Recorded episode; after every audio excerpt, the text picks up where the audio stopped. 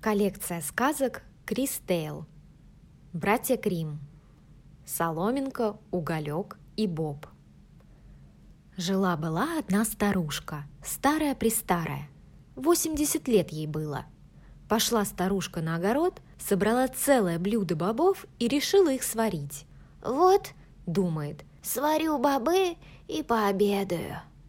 Растопила она печь, и чтобы огонь разгорелся получше, подбросила в топку пучок соломы, а потом стала сыпать в горшок бобы.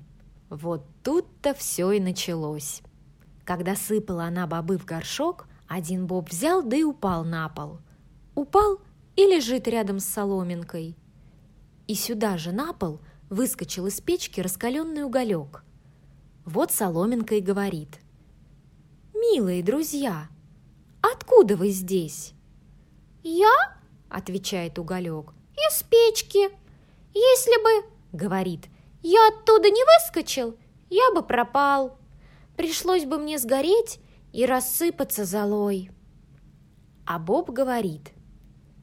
«И мне посчастливилось, что я сюда упал.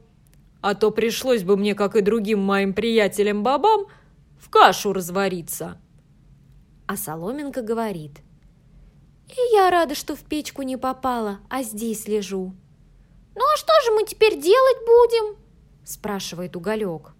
«Я думаю», — сказал Боб, — «вот что.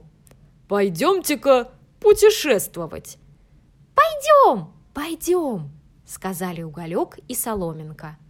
И пошли они вместе, Боб, соломинка и уголек, путешествовать. Долго шли и пришли к ручейку. Ручеек маленький, узенький, а перебраться через него трудно. Мостика нет. Как тут быть?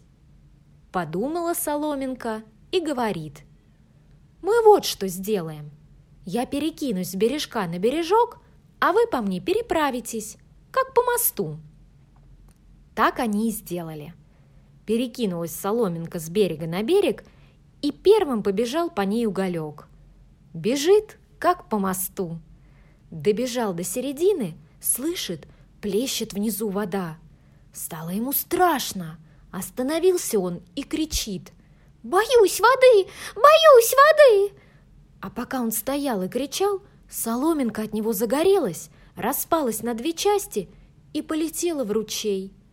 Уголек тоже упал в воду, зашипел «Тону! Спасите!» и пошел ко дну. А Боб осторожней был. Он на берегу остался.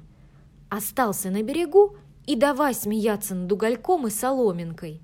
Смеялся он, смеялся, да и лопнул от смеха. Плохо бы ему пришлось, но на его счастье сидел на берегу бродячий портной. Достал портной нитки и сшил обе половинки боба. А так как у портного белых ниток с собой не было, зашил он боб черной ниткой. С тех пор у всех бобов черный шов посередине –